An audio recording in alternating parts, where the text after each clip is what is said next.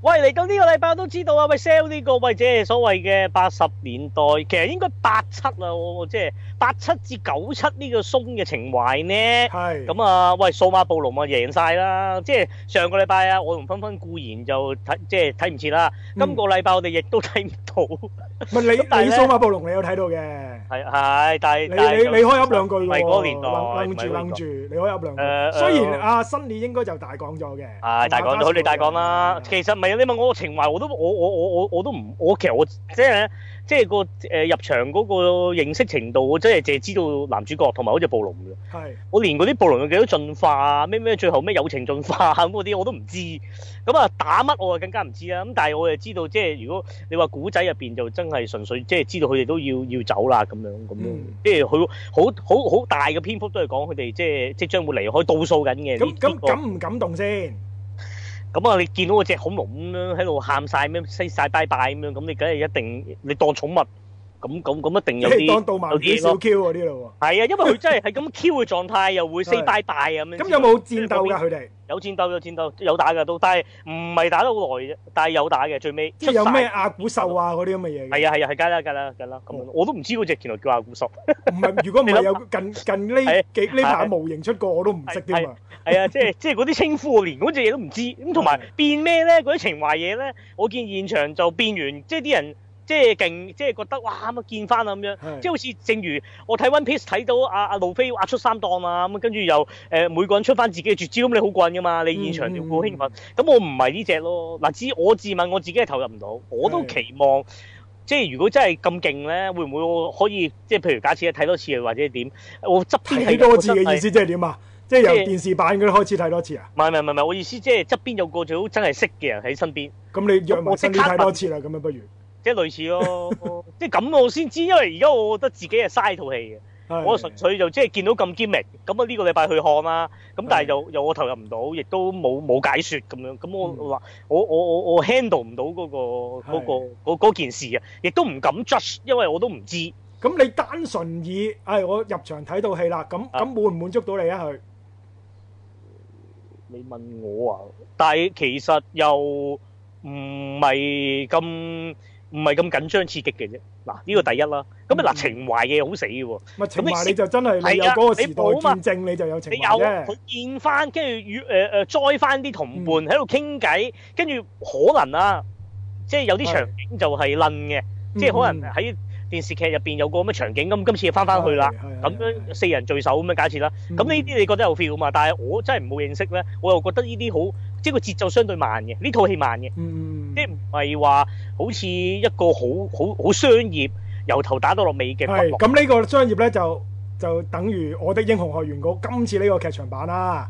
咁啊就我睇咗嘅，咁啊啊你你未未睇啊睇 啦。咁咁唔緊要，咁咁下個禮拜講，我哋下個禮拜先下個講禮。 拜，啊哇！因為下禮拜我哋啊科先島佢真係冇啊，真真係。係完全又係空白落咁底滯啦，真係完全空白咁即滯。係即係即係即係冇係冇科幻冇新片啦，上嘅嗰啲所謂嘅片都都唔係係科啲叫幻片，誒都係啊舊片之餘都唔係科幻片，係咁啊變咗即係好老土啊，又冇咩講，又冇乜好似主打嘢，係咁啊不如就話喂橫掂我啊真係衰我啊睇唔切啦，係咁我啲英雄學院啊今個禮拜唔講啦，嗱，我的劇英雄學院就同你講嗰個數碼暴龍係完全相反啦， 就係由頭打到落尾打到嘅尾，因為就人多啊 sell 嘛熱，血同埋友情嘅。好咁人佢多佢啊應，該喺電視版或者漫畫版都係 sell 呢兩樣嘢嘅啫，係啊，即即係係熱即係血、。友情、勝利啊嘛，佢呢啲係。係就全部又即係大家合作技打咁樣噶嘛，係係啊，係即係即係嗰只咯，咁嗱啊所打以得變多咗。係咪代表好睇咧？咁我我我我質疑㗎，其實係。即係個取向就真係啦，即係連續兩個禮拜就兩套日本動畫，反而係 hit 住個票房。係啊，榜首而家你睇翻個票房榜，其實頭兩位，我諗係史上第一次啊，兩係啦部日本動畫排一二名啊，係。係啦，冇錯。咁而就啲人就話係其實零零後嗯，就大戰九十後嘅，即係如果你論啊數碼暴龍，其實八七、八八、八九。係係。係誒都都中嘅，即係依三年。咁但係你話宏觀計叫九十後，咁啊，我啲英雄學院肯定係零零後啦，肯定啦，肯定咁。好啦因為啊你九我入後場就嗰陣時大啊㗎，基本上成個戲院嗰啲人咧，即係。係做得我個仔啊，你喺邊度睇？你邊邊邊個？邊我個喺屯門睇啊，屯門睇嘅？基本上全部都係學生嚟嘅，咁啊正都喎都多人睇㗎，都多人睇㗎。唔係事實多嘅，即係你問我，因為佢呢套都第二套電影版啦，佢第一同套埋電影話版喺美國係非常之受歡迎㗎嘛。係係因為佢真係好美漫嘅，你問我，即係我覺得佢啲設係定佢佢連漫畫版其實個畫風都都未係啊爛嘅，都似同㗎，啊埋誒動畫都都刻意模仿美國漫畫嘅，佢嗯都係。咁再係啊加上好似特朗普咁嗰個嗰個教師係嘛，定校長係嚟嗰啊係啊係啊，柯咪嘛係個啊啊，，咁佢呢呢佢而家唔知點解變咗瘦蜢蜢啦，我我冇追過追我唔知啦，咪咪不嬲十萬萬嘅，好似人誒乾咁樣，但係我已經 figure 係大隻佬嚟嘅喎。因為佢係啊，但係因為佢係要出嗰招温火咧，誒誒誒先先變大隻，咁哦但係嗰隻嘢交咗俾阿男主角啦嘛，啊交今次咗佢今即次係正就常透狀態露少少啦，今次就係連阿男主角個 friend 啊，即係佢個 friend 咪好熱血嗰個叫邊熱個血啊？嗰個係明白，唔記得叫叫咩名比達咁啦，係啊，係啦，佢佢都有温火嗰個能力嘅。我知知知，最尾啊，唔係男主角交俾佢嘅係都，係即係奇蹟兩個一奇蹟嚟齊嘅打大絕招嘅係。係啊係啊係啊係啊係啊，冇錯冇錯冇錯，咁啊，呢個我哋留翻下個禮拜可以長係啊講。係啊，白先講，因為咁啊，因為我就冇睇漫畫動畫啦，咁啊不打你有點都有睇過下啦。哦係啊係啊，我咁立過咁可以大家咁大家補補問下啦補補啊冇補錯補啦，係啦。啊變咗就我哋啊冇啊數碼暴龍咪就係咁嗯啦，即係個 review 就 咁啊，之後交翻俾佢哋啦吓。係啊，咁啊反而詳細講咗㗎啦，佢哋已經係。冇錯，同埋佢又講咗好多，即係亦都揾埋 Peter 嗰啲啊，大講咗啊佢哋好多呢啲真係嘢真嘅係專家嚟㗎啦，專家。係啦，即係佢哋啊，即係即係深深好多啊，得唔得啊？我呢啲門外漢啊，冇資格講呢套嗯我。哋真係表皮表面嗰哦陣啫。係啊，表面嗰陣啫。咁我哋今個禮拜反而講就講呢套喎。主力我哋啊，我哋反而相主對力係你變咗呢套。係啦。佢哋都博講咗，但係我未聽嘅，但係我未你聽係啊，咗未佢㗎？佢哋講澳門冇冇冇咁冇冇咁。唔緊要啦，我哋專注翻喺度電影度啦。係啦，我哋啊講電電影，咁你知我哋啊叫 review 電影嘅啫。咁啊，佢哋就會咁講啊，下個動漫背景其實我都有少少嘅，我都有立過嘅其實。係啦，佢哋啊講下啲背後深層次係啲啦，嘢。或者推展到去另一個層次啦。係啊咁呢個就電視劇嘢啊咁之類啦。哦交俾佢哋啦。嗰嗰嗰一欄就交俾佢哋。咁我哋講翻電影啦，可以。冇錯。係啦，咁呢個就係電影少唔係唔係電影，地獄少女嘅電影版啊嘅真人電影版係啦。冇錯。嗯咁點啊？你睇完，我哋兩個睇完啦，你覺 得點？咁就嗱，先嚟咧，第一就即係我自己啊，冇乜 concept Ừ, 嘅，即係你你之前係略知有未未接觸過定係未定係有睇有過有嘅？有，其實有漫畫噶嘛，誒動畫主力都係嗰四季動畫啦，應該係。係咩？但我我係睇漫畫得四先，季定三季咧？我唔記得，我我睇過唔知兩季嘅，我係。因為漫畫咧畫到好似吸血吸血吸血少咩吸血女美籍啊，係咪？即吸係血嗰個姬美籍，係啊，咁樣嘅畫風噶嘛。嗰陣時平我就野俊你宏啊，應該係。你問我，我即係我都唔梗係唔係買啦漫畫，即係好多係網上篤係咁樣篤嚟睇唔係嘅，其所以我就實立漫漫畫畫有先。好多誒唔同嘅人畫過嘅，我哦即係好多基好本上多佢個。由應該都係由啊誒誒動畫嗰個發展出嚟嘅，會係。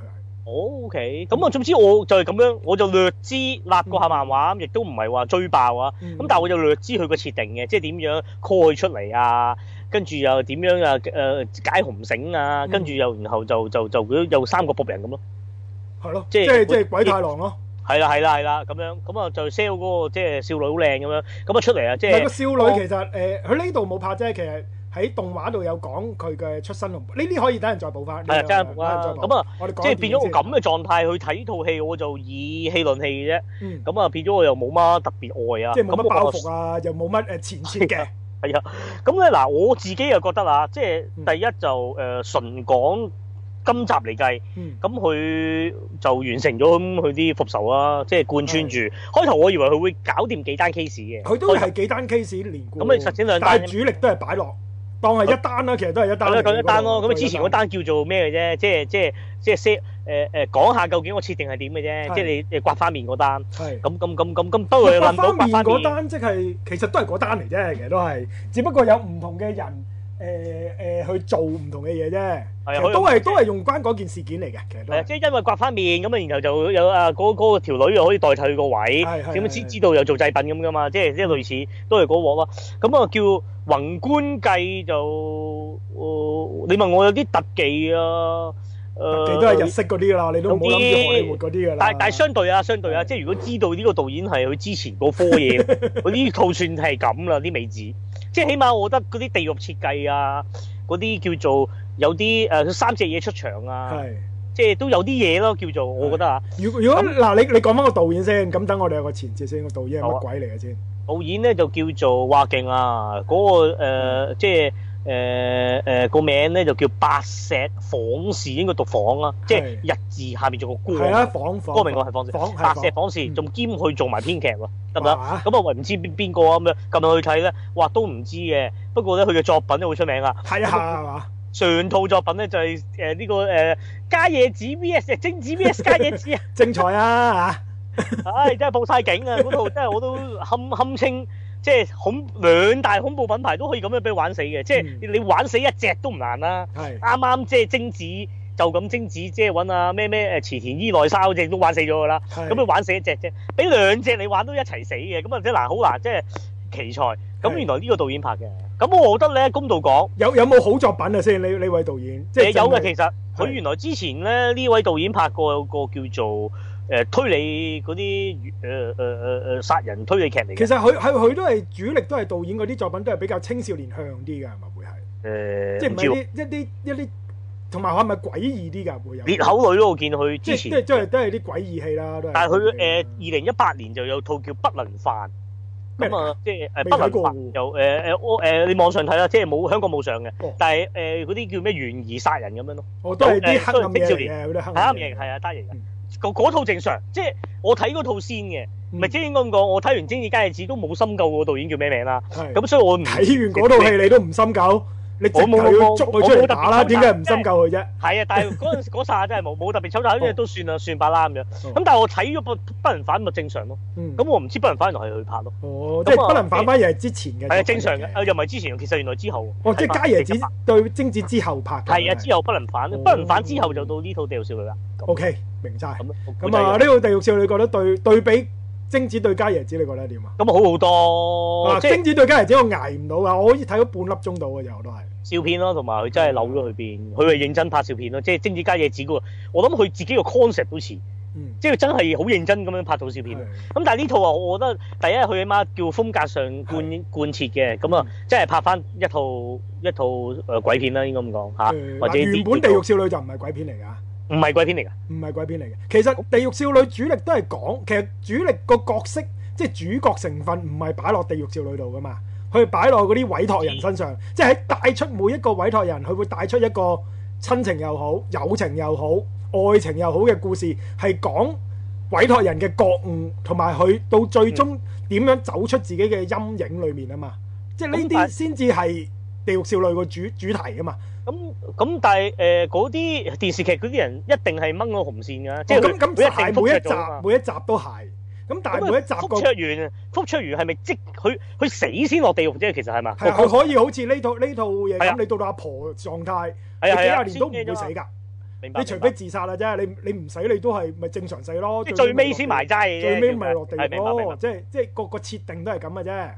咁咁你問我都似啊，因為呃呢套電影我都唔覺啊嗯，阿玉成天娜係主角，係啊，係咪先？咁你呢個都咪係係嗰個委託人咯。係咯係咯係咯，即係其俾實人電視揸。劇或者誒動畫版都係咁嘅。係只不過所以應該有貫徹嘅，喺喺某喺動畫版有某啲集數咧，佢會講翻地獄少女嘅出身啦，又或者喺每一個故事裏面，地獄少女喺嗰一個故事裏面，可能佢都啟發到一啲嘢嘅，對佢嚟明講，白明白。即係對佢嚟講係有影響嘅嗰件事件，即 OK，係喺某一啲誒誒故事嘅情節裏面。咁但係喺呢一個電影版呢，基本上我覺得佢就對地獄少女嘅影響就零啊直頭零啊！零描述即啊係，你你地獄少女同嗰個委託人嗰個連結咧，我覺得係太過薄弱，即係冇互相影響嘅關係。咁啊，誒、如果你有睇過誒、嗯之前嗰啲誒誒版本嘅，係咁呢個係第一個唔滿意先嘅。明白明白。嚇咁啊咁即咁係呢個就甩甩你你你甩冇到乜嘅。點睇過啦，咁你可能冇咗呢一方面嗰、係啊個嗰、個嗰個前設啦。嗯我就有可覺能得純電影嚟計就直直情我嘅認知就啊《地獄少女》係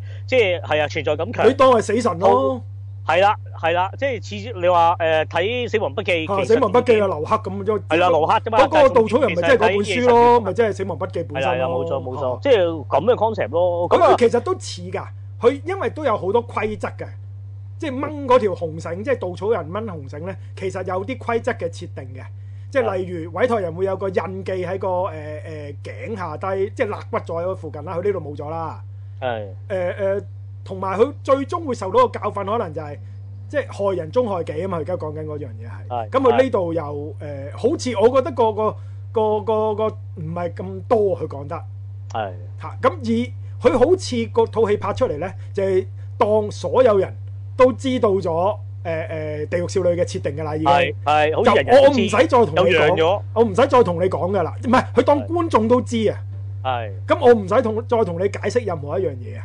咁嗯我覺得誒唔係咁好嘅，以一個獨立嘅作品嚟講，嗱我當佢係一個系列作品先啦，我我先當佢係有野心做系列作品先啦。咁你都要講得清楚啲嘅嘢俾我聽噶嘛。就算你《死亡筆記》，咁佢第一集佢都講得好清楚個筆記嘅嘅規則噶嘛，同埋要有啲乜嘢程序噶嘛。但係呢度呢，佢就冇乜點講。咁呢個我又覺得佢誒、以單純一套戲嚟講，佢都唔能夠滿足到咯。我覺得佢係冇錯冇錯。嗯咁啊，加上就你問我，即係今次個故事推進就有啲即係有少少啊，嗯即係誒、呃搞掂咗個吉人塊面嗰個人啦，咁佢佢阿媽調翻轉就再 call 嗯啊掉少女嘛。係。咁好似嗰度有少少就話其實話冤冤，即係有啲冤冤相報何時了，係，係，係。有啲嗰種，但係又好即係少少啫，都冇發酵落即係去。-即係，咁我就誒，過咗你-啦。你嘅仇恨，其實就算你報咗都係冇乜意義嘅，你自-對你自己都抒懷唔-抒懷唔到嘅。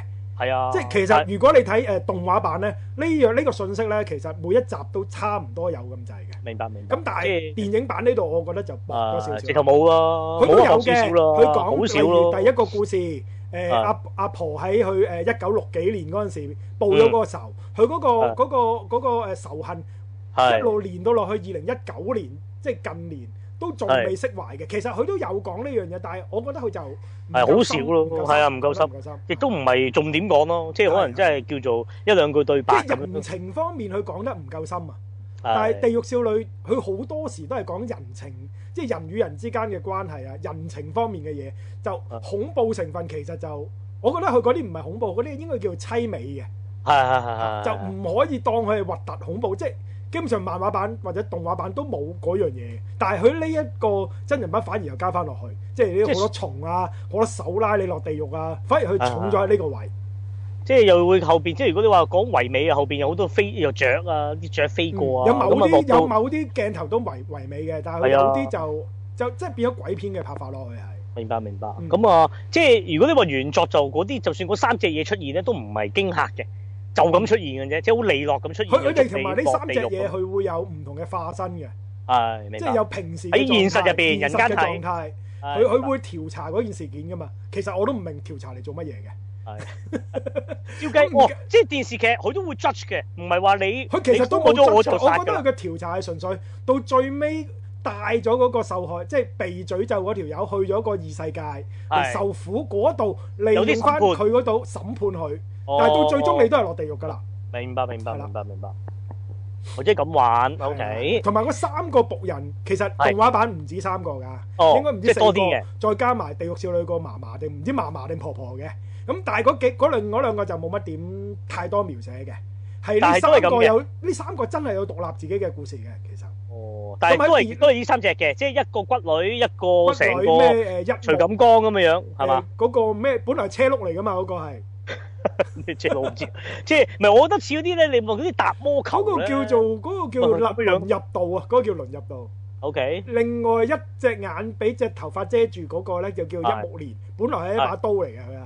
哦 OK 係，因為嗰個係揸劍我嚟劈人啦，即係係係即係似係劊子手啊同啦埋，隻眼就可以去偷窺人哋啦，我睇人過去嗰啲衰係啦嘢，。但係係但係唔係睇即係及住佢咯。咁啊但係呢一度就調轉咗嘅。我記得啦，我唔敢肯定啊。係我阿 Peter 阿新可以話翻我嘅。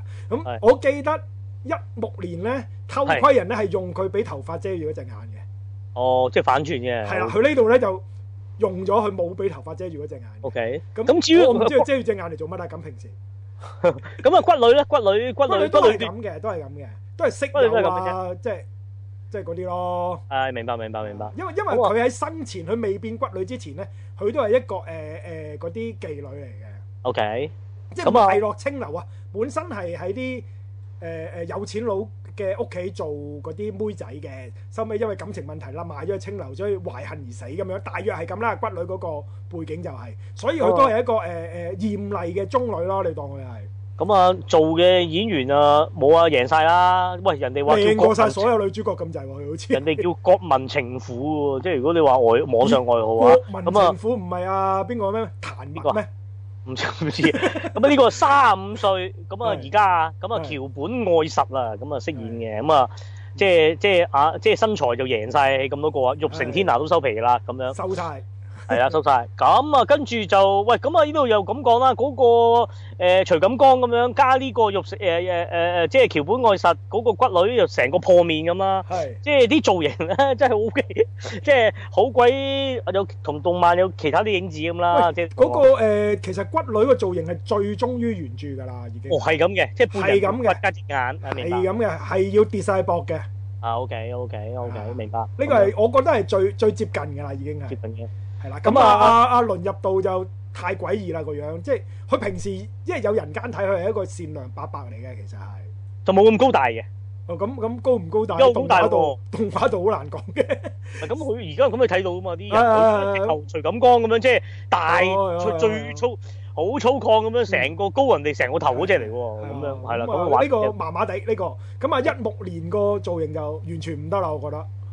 係佢同埋動畫版太應該就冇嗰條疤痕，同埋靚仔嚟嘅佢係。同埋唔係啊，太咩啦，即係太太太喺電影都出得太少啦，因為同埋佢哋三個個描述唔多啊。係啊，同埋佢係人間睇嗰下你都要估嘅，講真，佢都係啊係啊冇係啊交代嘅。係不啊過所以咪話，哦有俾我返啲可能咪話佢好多次當係啊觀眾個個都識咁樣咯，係唉，明白明白明白咁樣。係啦，好，咁啊，但係就係咁，咁啊，我我自己啊覺得就如果相對呢個叫做誒誒誒精子 B.S. 街子呢套，起碼都叫認真作品嚟嘅。咁啊，我冇包袱睇咧，我當即係商業娛樂片睇咧，我大調翻轉係睇女嘅啫。即係你問我，即係啊咁女呢度都有四五個啦，四五個 啦。咁啊，所以變咗都講女先，好，重我哋先講重點。係係啊，先講重點先啦。咁好啊因為劇本都冇乜所謂嘅，真係最尾好快講得。啊咁啊，女啊先嚟，喂，女主角啊，六成所天謂下啊啦，叫。做係啦，即係但係又事實啊，即係不嬲地獄少女個形象啊，嗯我喺漫畫睇我都覺得佢係 exactly 阿富堅義博咧，即係 Hunter x Hunter 抄佢啊嘛。其實佢一直就似誒、呃、基魯亞個妹啊嘛，即係你即問係我基本上你當一個十三四、十七二三歲羅莉咯。係啦，兼就係要誒、呃日本和服，即係嗰啲好似藝其實妓，和服咧呢隻係打扮佢 judge 嗰陣時先至着㗎咋，係啊明平白時明應白該係係着水係手服嘅佢係。係平常唔應該咁啊，係啦，啱啱啱但啱。呢度好似唔係㗎，我我唔知我有冇記錯啊。水但呢手度服好似着過一次嘅啫，我記得玉成天下好似係。呢度係啊，同埋呢度佢都係其實都係 judge 嗰下先出現嘅喎。嗯，唔係，但係 有時佢平時都會，我覺得佢係呃誒閃下閃下咧，佢 feel 到嗰、個、呃、委託人嗰個怨恨啊！啊，即係知就知算我未委託你之前，啊佢已喺經側邊喺側嗰啲邊女陰鬼咁陰樣陽明白陽㗎啦，已經係好似係喎，曾經企過呢度嗰時係着學生服咯，即係係啊學生水手服，不過黑色嘅，即係即係係啦啊唔咁深係啦藍色定黑色咁樣係啦，嗰類隻似係啦 OK，嗯咁但係嗰個就係玉成天娜，咁啊真係好得嘅個樣就啊即誒係佢係一個誒誒、美日混血混血兒啦。係啊係咪啊冇錯冇咁錯，我又覺得就誒誒、過分高大啦。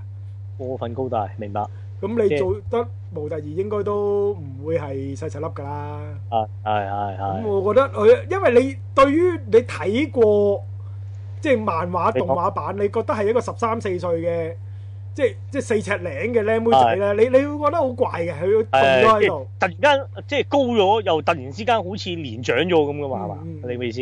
係啊係啊，佢差唔多又未去到骨女嗰個年齡嘅，咁又未未未 到，而家好似玉成天娜講緊 都係九七啫廿二嘛，廿三歲係咪？佢係而家係廿三咯，係咯係啦係啦咁樣。咁啊。咁咁，但係就同個誒、你你當呢個就唔係一個動漫設定咯，你當佢真係一個重新嘅作品咯，呢、個係。冇錯，嚇咁啊咁咁可能你會放低少少會會好啲，但係如果你太過重動漫嘅包袱咧，咁嗯就誒、呃、會會睇得幾辛苦嘅，其實係即係同埋佢嘅演繹咁都甩嘅，你嘅意思係嘛？即係同動漫嗰係個啊會㗎哦有少女會明白明白㗎，動漫明白得意啲㗎，佢係明白係啊咁呢我呢個係誒佢齋木口無面啫嘛，呢個係係啦。我就反而嫌咁，因為咧我嘅理解嘅地獄少女咧，理論上應該佢譬如 judge 人嗰下，佢好多批判嘅嘢會哦我都唔會係㗎， judge 佢冇個人乜生哦批判性嘅咋，佢冇批判㗎。佢佢都係咁唔出聲唔出聲嘅，都係會。我哦即係都係酷嘅但係喺度，但係你感受到佢對呢單 case，即係每一個委託人，佢會有自己嘅誒誒影響到佢嘅感受嘅。 OK，咁咁呢個發得發覺，我覺得反而應該係《地獄少女》嘅重點嚟嘅明白。嚇。但係呢度就真係冇晒啦。咁你見到冇啊冇啊玉成天下嘅演繹，亦都係一個木口木面，係冇啊，乜深純度同酷埋層次咯。咯。我覺得佢嘅佢即演繹係唔會因應件事，好似誒情感會有所影響，嗯亦都冇咩交流嘅同個委託人又。或者太少波動啦，佢嘅影佢嘅佢嘅佢嘅佢嘅佢嘅情緒係咁啊，加上而家個感覺，我覺得咧，即係其實係城市獵人嘅妖怪委託版咯。即係嗯你 X Y 二 set 咁咪變咗佢嗰度啊，十二點鐘打落個網站啫。嗯咁好似就真係咁樣純粹受個委 託，搞掂件事。不過搞掂嘅方法，城市獵人就用呢個麥林咩手槍，係佢就係用呢、個啊咁樣落落地獄咁樣嘅啫，咁樣係咁啊變咗佢咁，咁啊真係個關係疏離咗嘅，嗯咁啊即係就係咁唔啊。係你城市獵人，你呢個比喻，你城市獵人即係阿孟波同個委託人個關係都好啊都係密啲切嘢嘅㗎，嘛，即係啊係都係啲會發嘢。展到無無論感情又好，誒啊誒誒親情又好，關懷佢又好，或者啟發到城市獵人自己嘅人生有唔同嘅改變都好，咁你都有個連結㗎嘛係。啊係咁呢套戲裡面就冇咗呢樣嘢咯冇。錯。咁啊變咗誒，成套戲得翻個空殼，就你感受唔到裡面嘅角色嘅感情。冇錯，咁咁呢個係對於電影，即係我哋單純以電影嚟係啊講，都有好大問題單套睇都已經有啲好問大問題，題嘅。其實呢個係明白嗯。咁啊，跟住就另外就除咗玉成天拿，就包括就叫做所謂正真正女主角啦。係咁就係喺入邊就貫穿成個故事，就都係一個相對係一個嗯高誒中生最咯後變成委託。人係啦，啊係啊都叫有啲受害啦。其實可以佢係啊由頭帶到尾咁滯㗎啦。呢個係啊係啊呢個我覺同得呢個先至係真正嘅女主係啊，角。主幹故事其實係來自佢啊兩個女仔啦，主角係啦故事應該係兩個女仔啦。冇錯冇錯。咁咁啊，先嚟啊，嗰個細細粒最大鑊就好 Q 嗰個好靚得意嗰個，嗰個靚股咧，俾人哋遊輪咗一輪嘅，哇！嗰下唉你幾想做嗰條友仔係嘛？唔係，咁我即係以氣論氣咁睇啫，咁啊唔使搓到咁行喂嘅，，或者嗰個屁股唔係佢嘅咧，拍一拍咁樣啊得㗎啦可能個屁股唔係佢嚟嘅，我覺得個屁股唔係佢唉嘅。唔知啊，就算係嗰度可以戰嘢嘅，咁樣俾人哋玩估一輪嘅，咁啊個女仔咁啊叫咩名咧？嗰個演員叫做深 七菜。我心啊，心深七菜就一定唔識㗎啦。邊個七啊？七七即係一二三四五六七 個七，係個七。你覺得仲有咩七 啊？啊七有個七我唔知以為係啊係啊，我類似即係七有咁啊咁樣點啊？哇！咁個名啊真係有搞嘢喎，咁啊但係都靚女嘅，靚女即係嘅、Q 嘅、得意嘅，純純愛樣啊係純愛純即係啱晒日本嗰啲咧青春校園純愛高中生故事。咁呢只佢就真係嗰種女主角嚟㗎啦。啊即係嗰啲玉女，即係女神式，但係唔出聲嗰啲，又又會暗戀男仔咁嗰啲啊，似呢啲咯，即係係你嘛哋？成日講係鄰家女孩啊嘛，呢啲係。係係啦，唔即知點係解我男鄰男家嗰永啲 friend 啊遠咯，冇呢啲女孩㗎嘛係。鄰家冇隔離呢啲冇，有呢啲就你都畢唔到業啦，係嘛？ 係啦，出咁咗就事叫深七菜。都啊嗱，我哋而家梗係咁樣講，梗係唔識咧。但係如果講天氣之子咧，咁你應該會識啦。喂，天氣之子卡通片嚟喎，咩料佢啊？係配音嚟嘅。係配音嚟喎，哇，估唔到喎。不過我都明咧，日本嘅即係叫做女優界都好多都聲優係未去靚到仔女靚，係優，聲聲優優。唔係女優，聲唔係優女優即係女演員啫，靚我仔靚哋唔女係。未必一定楞住 A V 喺前面嘅，女優係女演員嚟啫，係。咁啊，誒誒誒，都係靚仔靚女，但係估唔到可以靚到咁啊！即係你已經個外佢表又未至於話好全靚，但係好好清純嘅感覺咯。但係你你係全完全可以係明星啦，即係明星樣係啦完全可以做明星。係咯。即係咁啊，估唔到原來都可以係一個聲優，嗯即係或者我唔知會唔會係出咗道先，但係又發覺又自己再配亦都音，即係可係啦能有再啲啲次序鍛可鍊能撈亂嘅，其實啲次序可能啊撈明亂。白明白。咁但係真係冇得輸啊！你諗下，即係如果有啲我哋喂香哦，港應該係撈人亂啦，因為佢做真人版做電影先嘅，二零一七年已經出咗道㗎啦。佢哦，咁你話如果香港配音員可以有個咁索嘅，咁你都會關注啊？有冇先？咁我唔識喎，我哋又唔識係咯晒。咁肯定冇咁索啦。如果唔係一早好 又肯定有報道啊。咁就係冇嘛。香港啲配音員真係配音員嚟噶嘛，即係佢真係一個唔能夠出幕前嘅配音員咁樣啊咁咯。咁所以變咗又真係哎又唔同。咁另外嗰個啊，哇，唱晒歌咁啊，兼啊好耶喎，出場啊，係成個叛逆女生。長頭髮嗰個係邊水咧？ ？B 咁嘅樣啊！都又又我又覺得又唔算嗱，嗱嘅。你覺唔覺得佢哋兩個有有麻甩少少啲有少少叻係啊係啊嘅係啊成係啊分啱咧？啱啊！即係其實有啲我覺得係有嘅，有啲尤知其知是阿阿阿深七菜對呢位 TB 咧，其實係有另外一種感情嘅。係冇錯冇錯。冇錯咁嗰個就叫做仁川沙和，係一個 model 嚟嘅。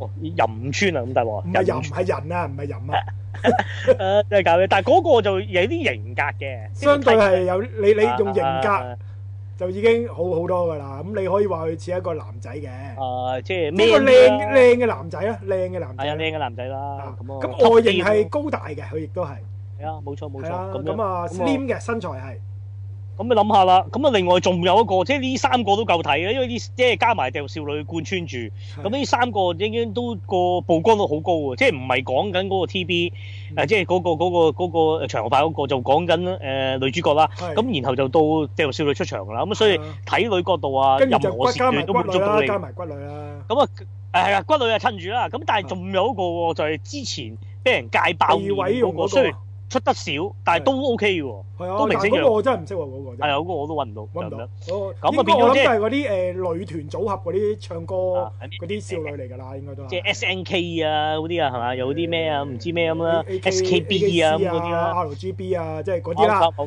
冇錯。即係嗰啲啊，大家慢慢發掘啦，嗰啲我哋就唔知啦，嗰啲真係。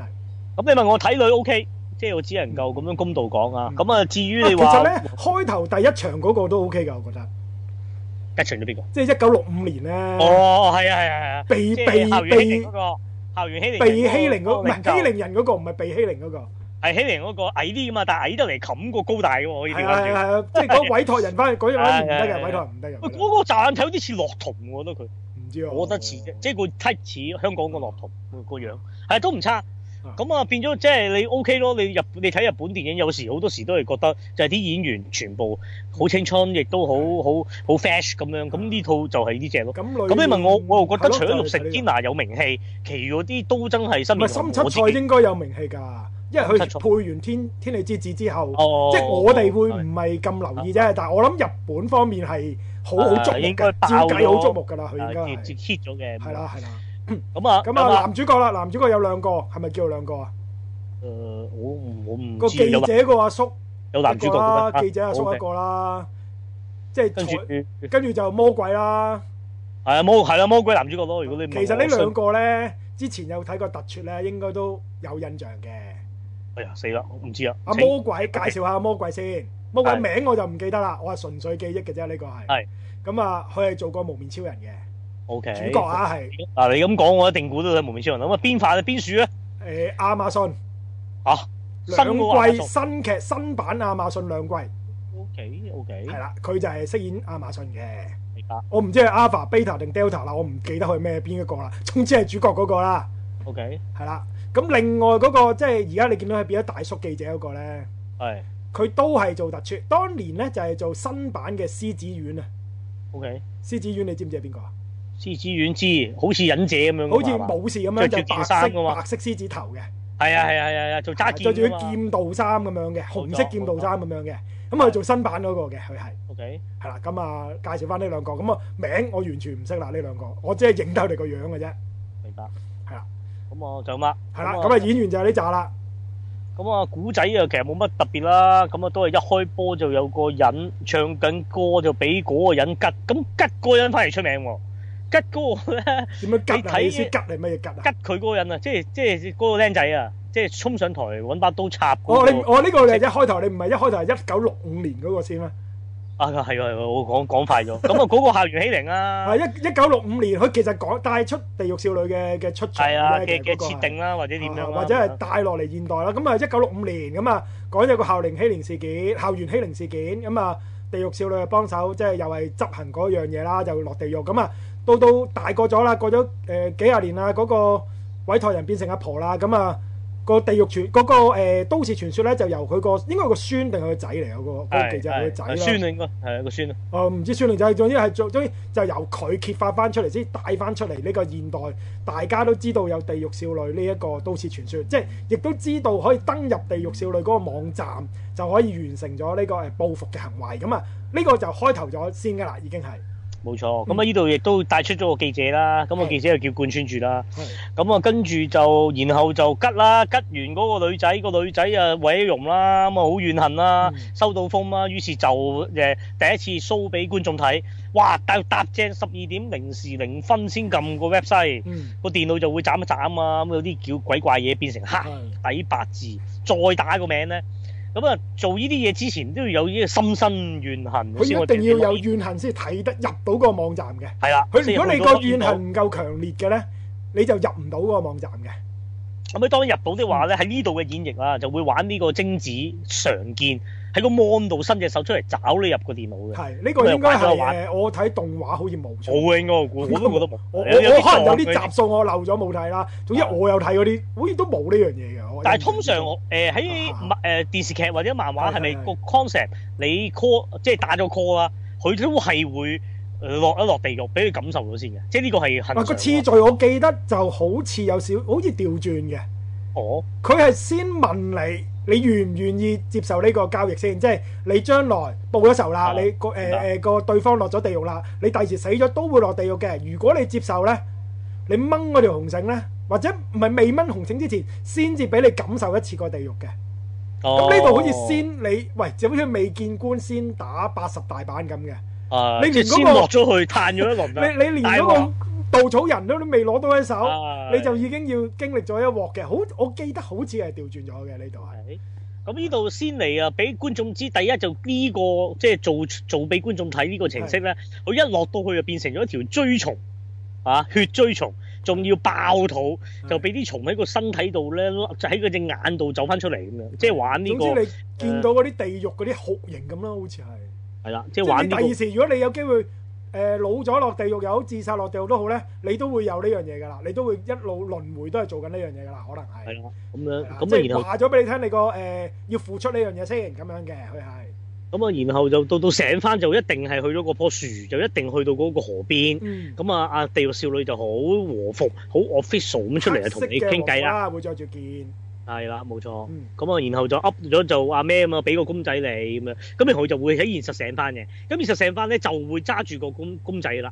嗰、個咁你稻仲草可以人公仔，嗰剎那決定，即係究竟幾時解條繩？你可以一世都唔掹都得㗎，你可以啊一世都唔掹都得嘅，冇問題哦嘅。即係你仲有個最後選擇嘅嗰個權利嘅，冇錯。係啦。好，跟住然後就開始啦。咁佢就跟住佢佢開頭呢個被毀容呢個女仔咧都諗住掹嘅，但係佢又約咗阿係記者出嚟解釋咗呢件事先，因為係係呢個記者帶出嚟噶嘛，《地獄少女》呢個都市傳說係。係冇咁錯。咁佢又咁啊啊記者都叫佢唔好噶啦，即係覺得喂呢個係七傷拳嚟嘅喎，你先傷人再傷自己嘅嚟嘅啫喎，其實係。係係。咁嗰一剎那啊啊，再加上有個僆仔經過咧，仲笑啊笑佢毀咗容好核突，咁佢嗰一剎那係想掹噶啦，已經係。係。咁但係誒嗰個僆仔出翻嚟，去完廁所出翻嚟，又同佢道歉翻，佢都諗住誒忘記咗呢件事，重新出發就唔掹嗰條紅線嘅。嗯。咁直至到嗰個位去用嗰條友仔喺監獄裏面呢，就寫咗封信啊，帶咗出嚟就話係嗰啲道歉信啦，但係原來裡面寫住呢，係再侮辱多佢一次啊喺嗰度。係。我哋二次詛咒。係咁，咁佢就終於決定掹嗰條紅繩啦。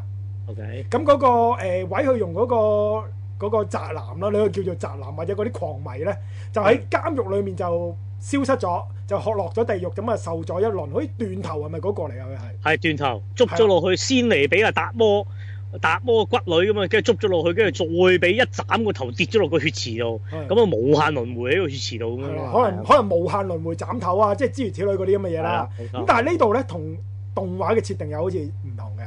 哦，請講。因為動畫嘅設定好多時咧，嗰、個被詛咒者咧都會同佢之前犯嘅罪孽係有關係嘅。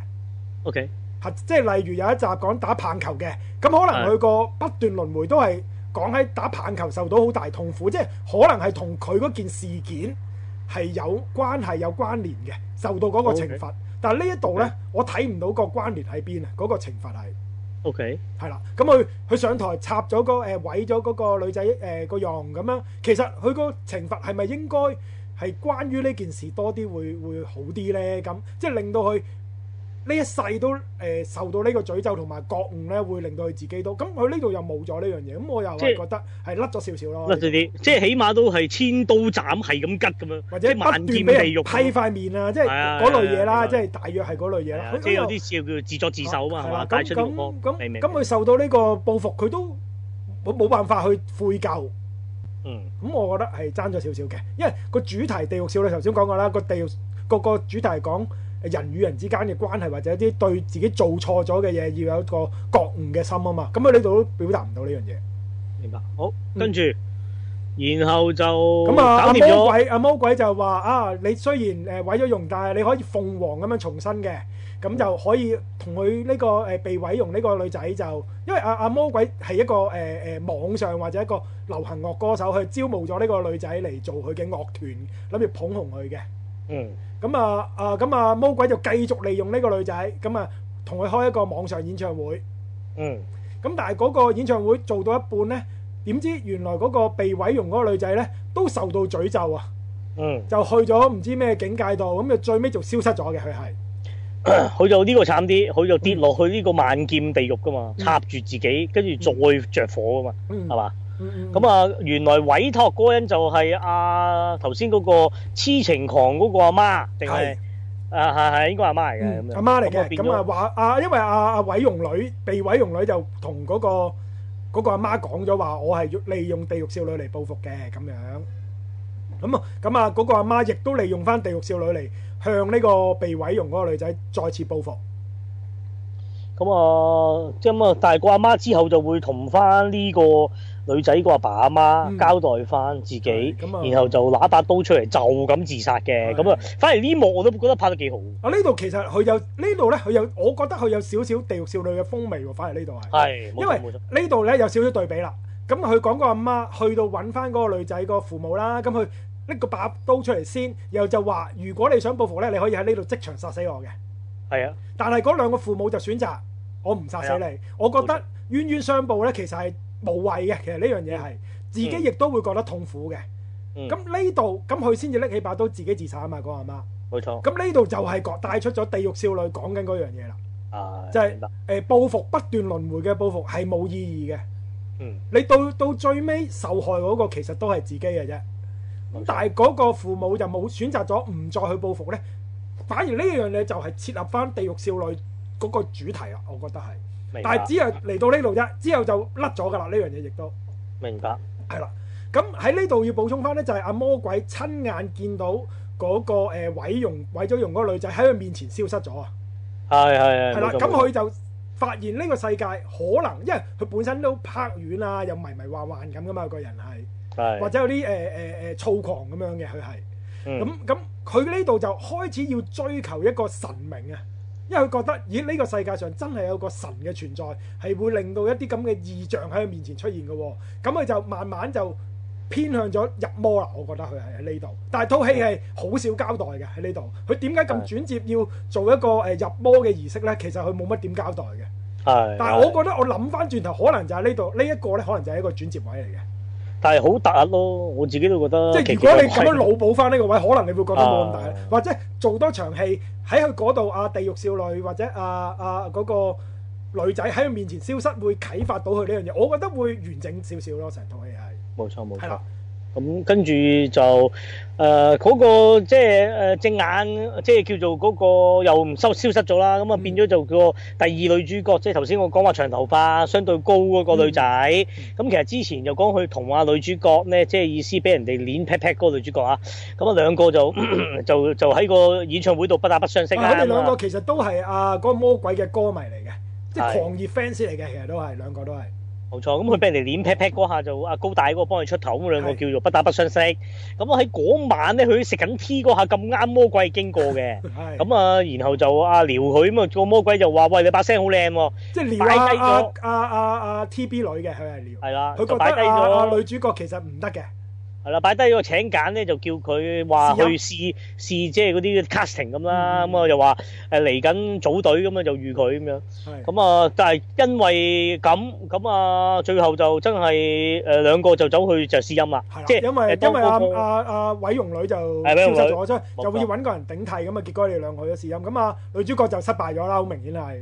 係咁啊 T.B 女就成功嘅，係。哇幾幾奇怪喎！其實呢度其實係咪佢有少少影射日本嘅藝能界咧？會即係點樣都要食咗嘢嘅你意思，咁啊定例食㗎啦。日本即就係更導加點啊嗯啦佢揾啲揾啲藉口啦，又話你要好純正啊嘅血統咁樣，其實係導佢嘅。我覺得呢啲係，係其實呢度有冇少少真係真係諷刺緊藝能界咧？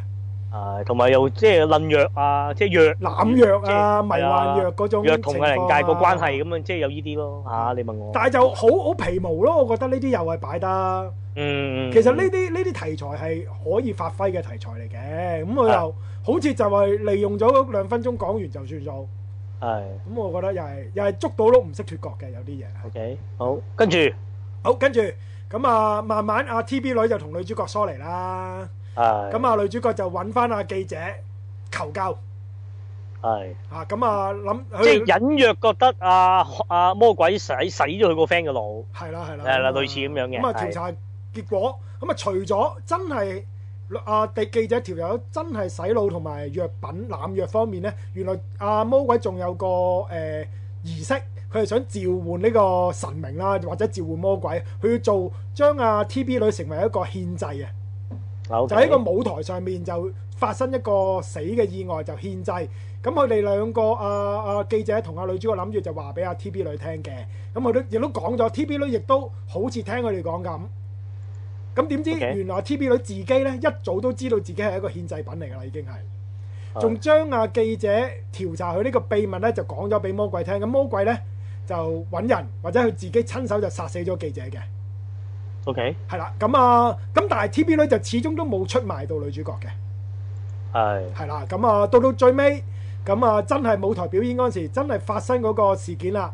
咁原來啊，女主角就已經委託咗啊地獄少女，咁啊向啊魔鬼報復，咁啊到最尾咁啊，梗係救翻啊 T.B. 女，咁啊魔鬼亦都受到呢個報復，咁啊消失咗，咁啊完㗎啦，成個故事就係冇錯哦冇錯。係啦，咁啊大致上係咁啦。其實個故事非常簡單，即係個一個真係個地獄使者復仇，呃即係幫人委託嗯復仇嘅故事啦，即係大郎就咁。係啦係啦。咁你哋話係啊，人性上啊，即係嗰啲誒 case 之中嗰種怨恨嗯嘅刻畫咧，呢套都相對都薄嘅，係亦都好其實簡呢單度真係可以係發揮得好好好多啊！其實應其實應該要發揮得多添啊，嗯，因為《地獄少女》個主旨就係講緊呢樣嘢啊嘛。係咁但係套戲咧就真係為咗誒、呃我覺得變咗一種恐怖鬼片咧，就嗯嗰個元素就減到最低啊！將你話你講唔講《地獄少女》嘅誒、呃背景？你《地獄少女》係唔係一個十三四歲嘅蘿莉？係唔係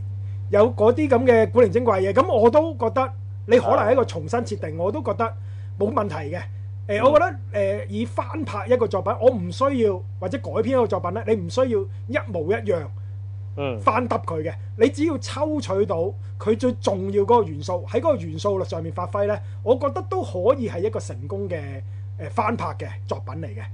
嗯即係例如誒、呃《笑傲江湖》咁啊，徐克版本嘅《笑傲江湖》，咁同原著嘅版本《笑傲江湖》當然係相差得完全冇關係添啦，差唔多係。但係佢佢抽取咗最重要嗰個元素就係政治角力啊、人性刻畫嗰樣嘢咧，佢擺咗落去咧，你都覺得滿意嘅一個改編作品嚟嘅。係甚至乎王家衞嘅《東邪西毒》，佢都將人與人之間嘅誒怨恨啊，誒、人與人之間嘅誒呃唔信任擺咗上去《東邪西毒》上面，我都覺得係一個都可以講係一成功嘅改編嚟嘅，即係用《射雕英雄傳》嘅概念改編。咁咁但係呢一個呢，佢連最基本地獄少女嘅嘅嘅嘅意義佢都揾唔到出嚟啊！喺套戲度，咁呢個係直頭係甩晒啦，我覺得。係冇錯冇錯咁，我覺得改編作品你可以改編，話到明改編梗係可以改編啦。但係嗰個主旨同埋嗰個作品要表達嘅嘢係唔可以唔可以分離出嚟嘅。咁如果唔係，你就係得翻個殼，你有翻你有翻嗰扎角色，其實都冇意義嘅對歌。你就算跟足一模一樣啊，你冇咗原著想表達嗰樣嘢呢，都係一個失敗嘅改編作品。咁呢個就係一個失敗啦，我覺得佢係。冇錯。哦，咁啊變咗獎啦，咁啊。不過你問我以戲論戲睇佢咪 O K 咯，即係你掘落去就肯定冇噶啦，即係呢套電影嚟啊計。咁你如嗰個導演係拍貞子 V S 加野子咁，都係上嗰嗰科嘢啦，佢都係，即係去到盡都係頂點嚟㗎啦，佢嗰個應該係係啊，即係已經算做得最好㗎啦！係啊呢套起碼都起碼個個個個個個通啦，嗯冇走歪啦。咁啊誒，即係叫貫徹成套戲都起碼認真先啦，唔會話拍拍下嗯變咗搞笑啊、嘲笑片啦。咁啊，第二咁當然啦，我好明嘅。喂，呢個要求好低喎，咁啊係啊係啊，即係係對好低呢啊！個我哋睇呢套戲之前個要求都已經係降到最低係啊啦，。對呢個導演係咁上下啦咁係樣。啊咁第二你話喂咁啊靚女咁樣有女咁 OK 啦，咁啊三來佢部分嘅美術係我覺得都有落心機嘅，即係譬如玩到去誒地獄嘅設定啊，玩到去譬如誒啊地獄使者出場啊，係嗯咁啊嗰啲又背光啊，後邊有雀仔飛過啊，跟住又玩好多咩嗰啲誒花瓣啊，啲血變花瓣啊，即係諗呢啲咯。咁啊，但係好少嘅啫個份額，咁係但係都叫做有少少眼前一亮。起碼都唔會話即係陰陰暗暗啊，求其咁樣就就就算有啲營造嘅呢度就咁，咁啊係唔咪係嗯氣氛上面咧，其實係可以嘅，我覺得佢係，冇錯，即係甚至乎你變咗加咗啲誒恐怖元素咧，都可以嘅，因為本身《地獄少女》你話到明都係一個復仇故事啊嘛，個包裝係係裡面講人性啫，咁佢始終復仇，咁復仇有少少恐怖成分咧。都我覺得都成立嘅，其實都冇冇問題嘅呢樣嘢，亦都咁，但係佢最主要係甩咗嗰個主要嘅中心思想啫。 OK，冇錯，係啦，咁我唔滿意係呢樣。你話佢嘅拍法，誒、你話佢嘅故事安排，咁我我冇乜太大異議嘅，即係用一個誒、學生妹嚟貫通晒幾個故事，咁我覺得個編排上面都個問題都不太大嘅，係我覺得最大問題真係甩咗嗰個中心思想，咁呢樣嘢呢，係我覺得係應該唔可以甩嘅嘢，反而甩咗咯。係嗯，係啦，咁啊，咁啦。仲有冇啊？我等翻佢哋講啦，即係如果再深層至於其他我嘅我嘢啊我就唔俾知返佢新哋講嗰啲嘅乜，但我哋我哋未聽啊 Tasco 啊、Sunny 啊、Peter 佢哋點樣分析呢個作品。咁咁，我覺得都都都啊，仲有我想提一提就係《地獄少女》咧，其實都好，佢本身都係活化咗一啲好舊嘅嘢啊。其實 OK 本身《地獄少女》呢個其實都係一啲好舊嘅概念嚟，即係誒冤冤相報何時了啊，害人中害己，其實係一啲好舊嘅民間故事嘅嘅嘅故事套路嚟噶嘛，呢、個係。嗯反而《地獄少女》將呢個套路翻身呢，佢就做得非常成功。係但係而家呢個電影版將翻《地獄少女》再次翻身呢，就反而失敗咗。係咁我覺得誒誒、呃呃、動畫版真係做得好好嘅。如果未睇過，即係二零零六年啊動畫版應該就係、定二零零五年嘅，好似係我記得係。我即係動畫版先先再到電視劇嘅，你嘅意係啊係思啊係啊係啊係啊係？OK 啊 OK，明白明白，咁咁應該誒、呃最好睇就應該係動畫版嘅。係電視劇版我覺得我都係睇過一兩集啫，我又冇全部睇過晒嘅。嗯咁誒、呃我覺得電視劇版本就中規中矩嘅，始終個製作比較細啊，係明嚇白咁啊，同埋啲半粒鐘嗰啲深夜劇嚟嘅，佢應該係 OK，咁啊但係啲嗰啲麻麻女都地得㗎，啲女啲女學生妹咯，正常學生妹咯，明白學生妹明白咯。其實個地獄少女都係大個女嚟㗎，都唔係十三四歲咁樣都。明白係啦，咁真係要求到誒、呃好似動畫或者拍到動畫嗰種氣氛呢。其實喂，如果真係拍到動畫版嘅氣氛，我覺得就呢套嘢就好正嘅，可以，因為動畫版嘅氣氛真係做得好好嘅，明白同埋每一個故事都有一個教訓，或未必係教訓，或者一個啟發嚟嘅，其實佢係即係令到你知道，哦呢件事唔係單純嘅一個報復行為啊，係係係有感情嘅，裡面係。或者對被害者或者詛咒者都有唔同嘅改變佢嘅人生。咁我覺得誒、呃有意義好多嘅喺動畫版上面。咁啊呢套電影版就冇啦，就真係變咗一套恐怖片啦。佢係咁啊，如果係綜合意見啦，我覺得我彎噏個總啊結啦。如果呢個命題或者呢個故仔揾清水純拍就就肯定係正嘢啦。哦，咁你個導演個級數都唔同啦。係，咯，即係叫做可塑性高嘅。啊係本亦身都《地獄少女》嘅可塑性好高，明白，再加上佢有三個仆人，嗰三個仆人嘅發揮亦都可以好好，亦要都可以好調查鮮好要鮮明調查啊嗰單案，亦都可以拍得好好嘅。嗯，咁我希望如果佢真係成為系列作啦，咁佢有機會再繼續拍落去啦。咁嗯，我唔知佢有冇機會啦，我唔知佢嘅票房係點啊，亦都即哦係日我本麻麻嘅就票房麻麻啊就麻麻哦就，都係麻麻，可能真係冇乜機會啦。頭最尾十大唔入咯，上年啊，咁咁我希望佢係會誒誒誒誒拍翻個前傳先嘅，即係講翻細路女嘅地獄少女先嘅，係。嗯嗯，或者佢可以安排雙線並行都得嘅，即係地獄少女嘅出身去少女時代，即係佢應該唔知係嗰啲誒誒誒古裝嚟㗎，地獄少女啱啱出身嗰陣時係，咁啊再楞住一個現代嘅故事，然後兩邊呃故事可以互相啟發呢。對於地獄少女誒佢嘅誒以後對世界嘅改嘅嘅睇法嘅改變呢，或者個誒、呃委託人對世界嘅改變，大家互相互相影響，咁啊成個故事我覺得就會豐富好多，咁啊會好過癮啲嘅應該係，明白咁啊希望佢會咁樣做法啦。啊冇錯，如果最失望嘅做法就係佢成立一個暗黑宇宙係最最失敗啦。如果係商業計算到咁嘅話，係即係將精子加椰子加埋入地獄少女度 呢，咁我啊就真係覺得慘不忍睹㗎啦會。唔會應該唔會咁玩嘅，唔會我唔知啊，因為同一個導演啊嘛，啊哦又係講鬼講怪啊嘛，咁我估計唔到啊呢樣嘢就。咁我希望唔會啦，我希望唔會啦，未必未必未必冇錯，係啦。就咁啦嚇 OK 咁樣咁啊，交翻俾佢哋。